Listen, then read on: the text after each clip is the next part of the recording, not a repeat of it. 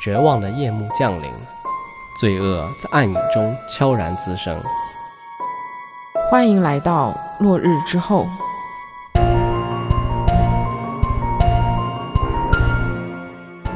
Hello，大家好，我是根浩宇，我是金龙鱼。落日之后会在每周二更新。如果大家喜欢我们的节目，可以给我们一个订阅、评论和转发。嗯，欢迎大家来订阅我们。那今天是你来讲案子对吧？是的。那在讲案子之前呢，我想先说一下，最近有个电影叫《孤注一掷》，还挺火的。对，但是还没来得及去看。那找个机会要去看一下。是。呃，反正这个片子大概就讲的是一些欺诈啊什么的事情吧。那近些年来，特别是那个疫情开放以后。这种相关的负面新闻，就东南亚的新闻还蛮多的。嗯，就比如说你去东南亚旅游出事儿了，或者说被骗到东南亚，被骗到缅北地区嘎腰子这种新闻。嗯，前段时间不还有一个中国情侣在印尼的巴厘岛，然后在酒店里出事儿的事情吗？嗯，对。总之，最近这个东南亚让人就感觉不太安全，不太太平。那说到东南亚，哪个国家最安全？那想必就是新加坡了吧？对的，就是放眼整个东南亚呢，新加坡其实就是最安全和繁荣的地方了。长期以来，新加坡都被认为是世界上最安全的国家之一。在这么一个极其安全的国家，其实也会发生一些暴力的案件。嗯，就有人的地方就会有案件。是的，今天我要讲的这个案件呢，就是这么一起相当血腥、相当残暴的一个恶性案件。时至今日，你如果跟新加坡的人提起这件事情，他们都会记忆犹新。哦，就是因为新加坡是特别安全的一个国家，所以一旦出现一两件这种事情，就会被记得非常的深刻。是的，当时这个影响确实很大。那就开始今天的案子吧。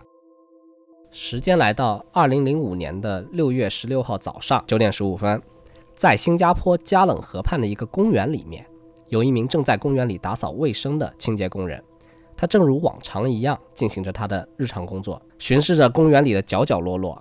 看看有没有一些被人丢下的垃圾，他要把它打扫干净了，就维护这个整个新加坡的一个市容市貌嘛。他在公园里面走着，就沿着这个加冷河的河畔一路往前走。不远处呢，他就看到有一个纸箱，他心里很纳闷啊，怎么会有纸箱丢在河畔呢？是谁在这里随便丢垃圾？对啊，就是在新加坡这种随便丢垃圾，不仅要罚款，可能还要做义工这种社会劳动吧？是的，就而且他丢这个垃圾特别大，特别的显眼。这不太应该啊！就但是不管怎么样啊，就是要罚款或者要做义工，现在都轮不到他管。嗯，他现在的职责呢，就是要去把这个垃圾清理掉。于是他要走过去看看到底是个什么东西。当他走到这个纸箱旁边的时候呢，他就准备把这个纸箱抱起来。在抱的过程中，突然从纸箱中滑落了一块东西。一块东西？对，不知道什么东西，咚的一声就掉在了地上。完了，我现在脑子里是一颗人头，怎么办？那倒也不是，这不是一个人头。但确实也是一个能够把他三魂六魄都吓飞的东西。只见刚刚掉出来的是一个塑料袋，绿色的半透明塑料袋中呢，隐隐约约的可见的那个东西，就好像是人的一个下肢部分的尸块。仔细一看，是人的腰部、臀部还有大腿，这么大一块，那就这个纸箱只有这一节是吗？是的，这纸箱里面就包了这个东西。那这个分尸的尸块其实是比一整个尸体还要吓人的。就让人感到恐怖。嗯，那他惊魂未定呢，也立马去报了警，通知警方，就说我在公园里面发现了一部分的人体残骸。警方接到电话的第一时间，也是感到相当的震惊，居然有人在新加坡杀了人，还要分尸，还要把尸体扔在这种公共场合。是的，就在犯罪率这么低的一个国度，这简直就是一件无法想象的事情。警方接完电话呢，也立马就赶往了现场。在前往现场的路上，这个办案人员其实还是处于这个震惊的情绪当中，因为他从警这么多年，在他的整个警察生涯中就没有参与过这么一个包含了肢解尸体的谋杀案件。警方来到现场，将现场进行了封锁，并开始了侦查，发现这个尸块被包裹的塑料袋外面还有一些中文的报纸以及纸板箱，就是三层的结构，最外面是纸板箱，中间是有报纸。然后是塑料袋，由于这个纸板箱在河畔旁边嘛，然后那河水的水位其实会有一些波动，所以纸板的话之前是被泡在水里面，是一个潮湿的情况。纸板箱和报纸其实湿透了，在清洁工人移动的过程中呢，也变成了碎片。法医抵达现场后，立马对尸块进行了一个初步的检验，死者是一名年轻女性，推测出死亡的时间不超过二十四小时，也就是最近一天之内发生的事情。由于尸体已经在这个潮湿的环境中待了很久，并且新加坡是一个处于热带地区的一个国家，天气是比较炎热的。那潮湿加上炎热呢，会导致这个尸体很容易腐坏。为了防止尸体腐坏、线索丢失，所以法医立马将尸块运往了那个法医鉴定实验室，进行及时的采样，尽最大可能呢保护一些犯罪痕迹。那现在摆在警方面前的急需确定的问题有两个。哎，让我猜一下，有一个问题是不是就是急需要确认这个受害者的身份啊？是的。那另外一个呢？嗯，猜不到了。就是他要确定是不是新加坡本地的这个办案的案子，是不是案发地点在新加坡本地？这个思路有点神奇，我很少看到有警察，嗯，会第一反应考虑这个的。就也由此可见，新加坡真的很安全，连自己警察都不相信自己国内会犯这么恶性的事件。嗯，对，这是一部分的原因。嗯，其实另外一部分原因呢，就是警方怀疑这个尸块是顺着水流漂到这个公园的河岸上。为什么是这样子呢？是因为新加坡这个加冷河啊，是连着外面的那个新加坡最繁忙的港口的，哦，是相连的。然后这个港口呢，就处于东南亚最繁忙的这个航运通道上。这个港呢，也是世界上最繁忙的港口之一，每天都有上百艘的货轮在这个港口进进出出。所以不能排除这个尸块是不是其中某一艘船上发生了命案，然后有人从船上把这个尸块抛了下来，然后顺着水流呢，就来到了加冷河这个公园的河畔上。于是。警方呢就跟这个海岸的警察卫队啊去要了一个当天的船只进出加冷内湾的一个清单。就由于来往的船只很多，就哪怕有这一份名单，其实也很难调查，就是一个工作量很大的工作，一时半会儿呢也得不到结果，所以只能看看能不能有一些其他的线索，暂时呢把这个记录当成一个调查的参考。另外一边，警方就在尽力的确认这个受害者的身份。由于目前在报案的这个现场呢，只发现了受害人的下肢，要通过下肢去判断身份，这是一件很难的事情。嗯，于是警方立马对周围的环境也进行了一个调查，扩大了这么一个搜索的范围，开始对周边两公里以内的范围进行一个地毯式的搜查，试图找出更多的线索和更多的证据来确认这个受害者的身份。如果能找到一些其他的部位的残骸，或者说有一些特征的物品的话，都会起到很大的作用嘛。调查呢，很快也有了进展。在第一个尸块发现的地方，大概两百多米处的一个河对岸，警方发现了另外一个箱子。在这个纸箱中呢，警方发现了这个女尸的上半身和双手，但没有头部。这部分尸块也跟之前的尸块一样，被包在一个半透明的绿色的塑料袋子里，袋子外面依旧是一些中文的报纸，在外边是纸箱，只不过。这一次的这个纸箱和之前的纸箱不一样，嗯，它是一个打印机的纸箱。那这个线索就让大家很兴奋了，嗯，因为打印机的纸箱上面就印有打印机的牌子，对，对吧？同一个牌子打印机，其实出货量在新加坡本地不会特别特别的大，嗯，你可以顺藤摸瓜去看一下哪些人买过这么一个打印机，然后正好这个打印机上面还有这个打印机的价签和条形码。那就更缩小了范围了。对的，警方通过这个条形码呢，就找到了售卖打印机的那家店铺，就在新加坡的本岛。那查到这个关键信息，基本上就可以确定了，这是一个发生在新加坡本地的一个恶性案件。嗯，因为你说货船抛尸的概率本来就很小，然后做贸易的船只在内港停泊的时候，还要专门去电器店去买一个打印机，啊，犯罪之后还要用这个纸箱进行一个抛尸，所以不太可能。确定了这是一件发生在本地的恶性案件，那么这也就意味着现在有一名残暴的杀人凶手还在逍遥法外。对，就在这个新加坡城里活动。他的杀人动机是什么？我们不知道。他是否再次犯案也未可知。所以破案抓凶手是迫在眉睫的事情。对。那现在为了抓到凶手，当务之急就是确认死者的身份。确认工作呢，和还有提取线索的工作，主要是法医这边在负责。法医首先确认了这个两个尸块是不是同一个受害者。那经过 DNA 鉴定，确实属于同一名受害者。尽管这个尸体之前在水中浸泡过，然后有很多的一些犯罪的线索、一些生物痕迹都没办法提取到了，但是法医还是在这个手指上面提取到了受害人清晰的指纹。嗯，很重要的一个线索啊，这个指纹。是的，通过和数据库中现有的一些信息进行比对呢。警方最终在内部的资料库找到了一枚和这个指纹吻合的指纹，确认了死者的身份。死者是一名来自中国的二十二岁女子，啊，名叫刘红梅。那刘红梅是长春人，家中有四个孩子，她排行是第三。零三年的时候来到新加坡，就已经在这里工作了三年了。目前根据记录呢，显示她在一家电子工厂工作。同时，警方还查到了工厂的同事早在之前已经来警察局报过案了，哦，说刘红梅前一天晚班就没来上班，也没有请假，也没有告诉任何人，就无缘无故的谁也找不到她，失联了。于是，警方立马就前往了刘红梅工作的工厂进行调查，向她的同事和主管了解了一些她的社会关系和日常的工作情况。通过初步了解，警方得知刘红梅的人缘还是不错的，她是一个开朗乐观的人，和同事们相处的都不错。但是有一点很可疑，就是刘红梅来工厂没多久的时间，就已经连续两次晋升。那是不是她的这个业务能力还挺强的？根据她同事反馈呢，其实她还没有到晋升的条件，但是通过警方的进一步了解呢，得知刘红梅和她的主管梁少初的关系有一些非同寻常。啊，就这个关系是有一点离谱的，因为梁少初呢，当时不是未婚的小青年了，他是一个已婚已育的五十岁中年人，是一个有妇之夫。他和刘红梅的这个年龄差距很大，这个家庭的条件也很大。嗯，那在这个几个月之前呢，有同事就不满他们这种以权谋私的行为啊，也投诉过他们这个不正当的关系。管理层其实也知道这件事情，还对他们进行了一个口头的警告的。那警方了解到上面的这些信息呢，就迅速警觉起来了。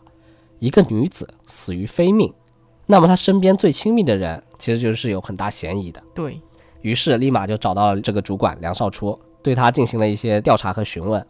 警方一开始询问的时候呢，就没有去问命案相关的事情，也没有透露任何关于这个命案的发现，只是跟他说：“哎，我来查一下你下面的工人呢，是不是有一些，比如说偷渡啊，或者说其他的一些不法行为，让他配合一下调查。哦，这警察好敏感，就很谨慎。那不能打草惊蛇吧？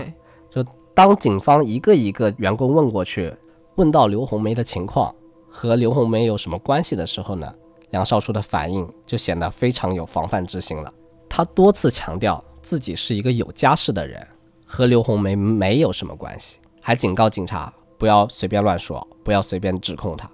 那这个举动其实就有点怪异了，因为警察就并不会因为他有这种不正当的关系而怎么样他，对吧？这是一个道德上的问题，而且警察也没有说过任何关于死者的信息，没说他们来调查命案，只是简单的了解一下他下面的工人都是一些什么样的情况，但他就好像在极力撇清和死者的关系，不断否认和死者有什么私人关系啊，一直强调他们就是清白的正常的上下属，这种奇怪的行为立马就引起了办案警员的注意，并且就在这个询问的过程中，梁少初一直处于一种紧张的状态，就双手紧握。然后因为这个紧握的姿势呢，警员就发现了他手指关节上面的一些小伤口，就问他：“哎，你这伤口怎么回事？能不能伸过来看一下？”他伸手过来的过程中呢，整个身体都是在不住的发抖。你说这个整个过程太奇怪了，就不断的提醒了警方，这个人啊一定有什么事情隐瞒了。于是办案警员呢就要求：“哎，我们去他家拜访一下。”梁少书没办法，只能同意了。警员呢来到他位于新加坡本岛东部的家中。翻查了一下他的柜子和一些私人用品，在柜子的角落发现了一叠中文报纸，还在家中发现了那个绿色的透明塑料袋，还有一些其他的一些可疑的物品。警方带走了这些物品呢，并将梁少初也一并带回了这个警察局进行进一步的审问。审问初期，梁少初都还在极力否认他和死者的关系，就说他们很清白，没什么不正当的，普通上下级。直到警方和他摊牌了，说刘红梅已经死了，他们已经找到尸体了，并且在他家中找到了和案发现场同样的报纸和抛尸所用的绿色塑料袋，还告诉他，现在警方正在对他家中的一些物品进行 DNA 的测试，来证明刘红梅是不是接触过这些物品。终于在盘问了将近十个小时之后，梁少初顶不住了，面对这些确凿的证据，他崩溃了，他承认了自己杀害了刘红梅，但是他并不承认自己犯了谋杀罪。啊，这怎么说？他和警方说，他和刘红梅确实存在一些婚外的情人关系。六月十五日当天呢，刘红梅来到他家，跟他说，感觉未来没有希望了。两个人地下关系让刘红梅觉得很苦恼。梁少初有家室，但是他又孤苦无依，没有一个美满的家庭。于是刘红梅说，想着一起和梁少初殉情自杀，在黄泉路上有个伴儿。梁少初同意了，于是他将刘红梅勒死。但是他自己要死的时候，看到刘红梅的尸体，就感到害怕了，于是决定赶在妻儿回家之前，用切肉刀分尸，然后进行了抛尸。我怎么听着不信呢？是的，面对这种殉情的说法，警方也不相信。就光凭他这个一面之词，其实没有办法还原整个案件的真相。警方还需要继续调查，找到更多的客观的物证，来形成完整的证据链，来给他定罪。警方随后来到梁少初的家中，再次调查。这次发现了很多相关的物证：一条疑似用来勒死受害者的毛巾，一把用于分尸的切肉刀，这个刀口已经有些崩坏了，可见当初分尸的残暴。嗯，另外呢，还发现了一件有血迹反应的衣服，还有一辆有血迹反应的自行车。梁少初供认呢，就是通过自行车分批将这个尸块带出去抛尸的。一切都比较顺利，但是对于分尸现场的一个确认出现了一些困难，因为梁少初家不大，能够进行分尸的合适的区域就是他们家的那个浴室。但奇怪的是，初步调查的时候呢，没有发现任何一丝血迹，这个情况确实不太寻常，因为在其他的分尸现场、杀人现场都会有一些大量的血迹，那种喷射的、飞溅的，甚至在这空气中都能闻到一些血腥的味道，但是在梁少初家就没有，就。空气中都没有闻到任何一丝异味，那是不是打扫的特别干净？或者是的，很明显就是梁少初对于这个浴室进行了很彻底的一个清理，就去掉了所有他能够找到的一个血迹。那办案警员现在就陷入了一个困境嘛。但好在他想起了十年前在新加坡，一九九五年的时候也发生过另外一起恶性的案件，哦，就是那个旅行杀手约翰马丁。就这个人在肢解了受害人之后，也会对现场进行一个彻底的擦洗，把所有的犯罪现场遗留的证据都清洗得很干净。但是当时警方还在一个不容易被注意到的地方发现了一滴血，最终就把这个约翰马丁治了罪。嗯，这个案件的案例呢，就给办案警员提供了这个提示嘛。因为这个启发呢，他就把其他的一些隐蔽的角落，特别是物体朝向地面的那一面，进行了一个仔细的检查。因为你一般去打扫这个现场的时候，你都会看到你一些目之所及的地方有没有那个，嗯，这种物体的背面朝向地面的那一面，其实很难被清理到嘛，嗯。然后这个时候，在马桶的背后，他发现了一滴直径为两毫米的血迹。哇！通过法医的鉴定呢，这滴血确实是受害者的。至此，犯罪现场呢也被确认了，杀人的凶器和分尸的凶器也被找到了，关键的一些物证都被找到了。警方还需要做的就是。找到受害者的残骸，来帮助警方确认受害者的死因。因为你现在说是勒死的，但他现在上半身的残骸只包括了一小部分这个脖梗的部位，嗯，大部分呢还连在头部，所以警方需要找到头部来判断梁少初的口供是否真实。嗯，就证据链需要完整。对，是不是真的被勒死的？那根据梁少初的供述，头和脚被他抛在了另外一条河中。这条河呢，就是新加坡人来人往、游客常去的这么一个中心地带旁边的新加坡河。警方呢，立即开始对这条水路进行搜查。警方向气象局和新加坡的那个海事港务管理局询问，了解新加坡河近期的一个流速，还有那个风速的情况，来判断这个尸块会飘到哪里去。得知这条河的水流速度是比较慢的，并且一个成年女性的头大约有四公斤重。所以警方认为这个头颅的残骸应该就在这个抛尸点不远处的地方。于是警方开始对这个附近的河道展开一个打捞，但是打捞了好几遍，仍然没有发现这个残骸的位置。警方害怕是不是残骸被这个清洁工人给清理走了？如果真是这样，就可能真的找不到了。因为新加坡是一个比较注意环境卫生的一个地方嘛，然后不光是就对乱丢乱扔有处罚，还会专门组织清洁工人对这个城市进行定期的清扫。像这条新加坡河呢，每两天就会有专门的环卫船只对这个河道进行清理，打捞起来的垃圾都会统一送到新加坡西部的一个垃圾焚烧厂集中处理。嗯，那你说送过去以后，那如果被焚烧了，那真的是死无对证了。对，警方在持续打捞的同时呢，就专门派了一支小分队前往了这个垃圾焚烧厂进行调查，看看能不能找到这个头部的残骸。来到垃圾焚烧厂，厂里面这几天垃圾堆了很多很多。那有一部分已经被焚烧了，那剩下的还有三吨多重。这支小分队呢，只能顶着这个腐烂的气味，就开始对垃圾进行翻找搜索，一个一个垃圾袋打开来，仔细搜索，看看有没有残骸。太辛苦了。是的，就随着他们的翻找，这个垃圾是越来越少，但是这个希望也是越来越渺茫了，因为找了这么多都还没有找到，找了半天都没有发现遗骸，但是他们一直都没有放弃，翻到深夜，警员突然闻到了一股特殊的味道，这个味道就像那种相当严重的一种腐烂的味道，像家里死老鼠的那种味道浓度的一百倍。就是在垃圾场这么一个已经有很浓烈臭味的地方，他们还能发现这种臭味，说明这个臭味真的是非常非常臭了。是的，就虽然这么臭，但是侦查小组的内心其实是开心的，因为这意味着他们离找到受害者残骸、离破案更近了一步。嗯，就在一个垃圾袋的底部，他们发现了受害人的头颅和双脚。由于在水中泡了很久，又在垃圾场里面堆了好几天，这个尸体已经开始严重的腐烂。就皮肤都已经腐烂脱落，整个面部都已经没有办法辨认长相了。天哪，这个太惨了！侦查小组找到残骸之后呢，立即让法医就带回了法医鉴定室。尽管高度腐败无法辨认面容，法医还是通过受害人一颗长偏的牙齿，确定了他就是这件案件的受害者。嗯，哎，我发现好像之前感觉好多案子都是因为牙齿然后来确认身份的。对成年人的牙形其实很难发生改变嘛。嗯，那确认了死者身份之后呢，就要确认死者是否被勒死的，但这个已经很难确认了，因为腐坏的程度过于严重，这皮肤溃烂，然后脖梗处的勒痕都已经很难被看出来了，并且如果是用当初在案发现场发现的那条毛巾将受害人勒死的话，脖梗处确实也留不下什么痕迹，因为毛巾是比较宽的，嗯，它对皮肤的压强是比较小的，所以这个勒痕不会特别明显。那除了勒痕相关的证据，法医还从左腿的肌肉中找到了两个金属的碎片，是那种很小很小的金属碎片。法医怀疑是凶器上掉落的碎片，于是用显微镜对碎片进行了观察比对。因为这个金属在使用的过程中啊，会有一些极小的刮擦痕迹，这些痕迹呢被称为锯齿的印记。如果碎片上的痕迹和切肉刀上的痕迹一致，就证明这个碎片就来自于切肉刀。嗯。观察比对的结果呢，确实证明了这个碎片就是来自那把切肉刀，所以就证实了这把刀就是凶器。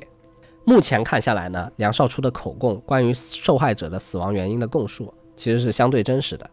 那么他杀人的动机到底是什么？难道真的是像他说的，因为殉情，所以他就杀害了受害人？分析这个动机的过程中，就是警方去调查了受害人的背景嘛，就了解到一个信息，就让警方。对这个梁少初声称的殉情产生了很大很大的怀疑。警方了解到，在二零零五年的六月十四日，也就是受害人这个遇害的前一天，受害人刘红梅曾经向邮政储蓄银行反映过她的银行卡丢失了，她的存款被人盗取了。嗯，于是警方就去调取了刘红梅的这个银行卡的记录。发现有人曾在他遇害的两天前，从他的账户里面提取了超过两千的新加坡货币。警方就随即调取了当时的 ATM 取款的一个录像嘛，发现是同一个穿着岩石、戴着鸭舌帽的男子在不同的 ATM 机上取了他的钱，并且这名男子很像本案的嫌疑人梁少初。所以警方觉得梁少初这起谋杀案的动机并不是之前所说的什么殉情，可能是因为他盗窃受害者的钱财的原因才动了杀心。但是他不是一个中高管嘛，然后受害者只是刚进厂没多久的一个普通职员，这个金钱关系，但两千新加坡元也不少。按照当时的汇率呢，其实差不多一万块人民币。那零五年的一万块其实还蛮值钱的。对，但是他中高层赚的不是更多吗？谁又会嫌钱多呢？但是为了两千杀人，这也太说不过去了吧？嗯，你且听我往后讲。后面会告诉你为什么。那现在警方获得了这个监控录像，他就要证实监控录像中的男子确实是梁少初，于是对梁少初进行了详细的调查。调查后发现，梁少初竟然还有一个孪生兄弟，就是同卵双胞胎，你知道吧？啊？就同卵双胞胎，大家都是来自同一个受精卵，嗯，所以他们的遗传物质是一样的，长相也会极为相似，嗯。那有没有可能作案的是梁少初的兄弟，而梁少初为了包庇他的兄弟，才承担下了这一切呢？这也太戏剧性了吧！于是警方对梁少初的兄弟进行了调查，确认了他一周内的行踪，特别是在 ATM 取钱的这个时间段，他在哪里？他是不是在附近？但是证据证明他并没有，他并没有来过这里。也证明他和死者并不认识哦，所以确定了这个盗取银行卡存款的事情呢，就是梁少初做的。警方获得了这个确切证据后呢，就对梁少初展开了新一轮的讯问。